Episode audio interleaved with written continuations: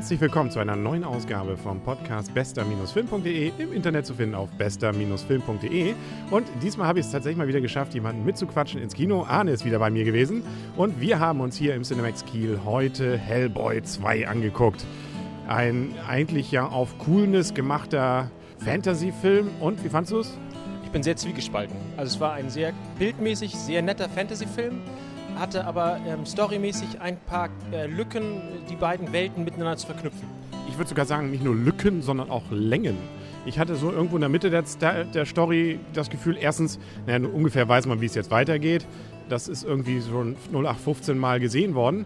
Und zum Zweiten, ja, man hat sich irgendwann auch satt gesehen an diesen vielen fantastischen Figuren von Herrn Torres, die er ja auch schon in Pans Labyrinth teilweise verwendet hat. Also zu sehen gab es zwar viel, aber trotzdem hat es mich nicht mitgerissen. Die Story von Pans Labyrinth war deutlich interessanter und, und, viel vielschichtiger als hier. Wobei ich muss dir zustimmen, die äh, Story und das Ende war sehr früh absehbar und zwischendurch ist es immer ein schlechtes Zeichen, wenn einem zwischendurch einfällt, oh, der Film dauert ja schon ziemlich lange, dann äh, ist irgendwas passiert. Ich hatte auch das Gefühl, im ersten Teil war Mr. Hellboy irgendwie cooler. Diesmal hat man das Gefühl, er macht einen so auf cool und kriegt dann doch irgendwie auf die Fresse und jedes Mal eigentlich gezeigt, dass er so cool gar nicht ist. Ich meine, vielleicht war das ja auch gerade gewollt, aber mh, mm, mich hat es ein bisschen gestört. Also diese übertriebene Coolness war, dies fand ich auch, muss ich auch zugeben, war ein bisschen, über, bisschen überzogen und ähm, er hätte ein bisschen mehr Ernsthaftigkeit in der, in der Figur hätte gut getan. Ich fand auch, man hat so ein paar Szenen gehabt, die an einen, auch an viele andere Filme, also irgendwie viel, fand ich zumindest. Du warst ja etwas anderer Meinung, auch aus anderen Filmen geklaut. Einmal Man in Black fand ich, waren so einige Sachen, sicherlich jetzt von der Story nicht und auch von der Aussage nicht, aber so einige Dinge, so mit dieser Frau, die eigentlich ein Goblin ist oder äh, so ein paar andere Sachen, auch immer ständig Männer in schwarzen Anzügen, die da rumlaufen und cool aussehen, aber eigentlich doch nur Opfer sind. Das fand ich, hatte so ein bisschen was von Man in Black. Also mich hat der Film ganz stark an Konstantin erinnert, wo eine zweite Welt unterhalb oder irgendwo anders außerhalb der realen unserer Welt existiert. Dieser Film hat, hat es nicht geschafft, diese beiden Welten inhaltlich gut zu verknüpfen.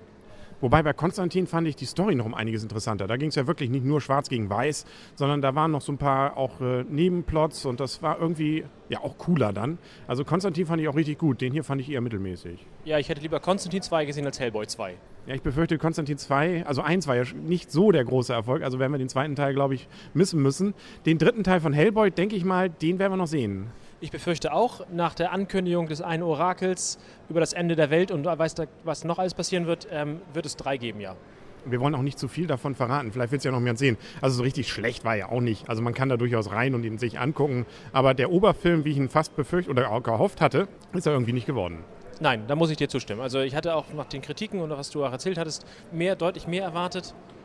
Aber gut, ähm, es muss auch mal in die andere Richtung gehen und jetzt können wir uns für nächstes Mal Phantom Trost freuen. Der soll wirklich gut sein. Genau, da habe ich auch nur einhellige gute Meinung gehört. Eins wollte ich noch anbringen, was mich dieser Froschmensch, also dieser, dieser Fischmensch, der hat mich ja so ein bisschen erinnert an eine Figur aus Star Wars. Einmal von der Stimme und auch von dem Gehabe, so wie er da rumgewackelt ist, nämlich 3, ich habe es vorhin schon nicht ganz, CP3O. Nee. C3PO. Oh Gott, ja, C3PO. Genau, das schneide ich einfach raus, den Rest. Dann merkt man nicht, dass ich diese cineastische Glanzleistung da gerade eben in diesem Podcast verbracht habe. Äh, aber das fandst du nicht, oder? Nein, also da hat mich jetzt im Nachhinein, die Stimme muss ich, muss ich dir ähm, im Nachhinein recht geben, könnte die gleiche Stimme gewesen sein, aber inhaltlich oder was, wie er sich bewegt hat, kam ich nicht auf den Gedanken. Nein. Und es war auch wieder diesmal, um nochmal ganz kurz was Negatives zu sagen, eigentlich ist es ja mal ganz schön, man will ja auch die Frauen da reinholen, das war definitiv kein Frauenfilm, aber es ging wieder um Liebe und äh, es gibt ja auch noch einen Plot, der damit zu tun hat, was Besonderes ja, was Frauen angeht. Ähm, ja, ich will auch nicht zu viel verraten, aber das fand ich auch eher, ja, man fragt sich immer nur, wann erzählt sie es ihm.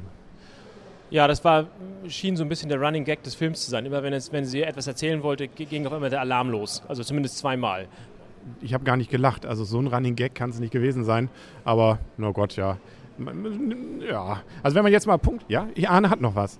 Ein klassisches Phänomen, äh, das, ich weiß nicht, ob es ein englischer Film war, Han-Bashing, äh, wurde auch immer kurz betrieben. Wer wurde gebasht? Die Deutschen.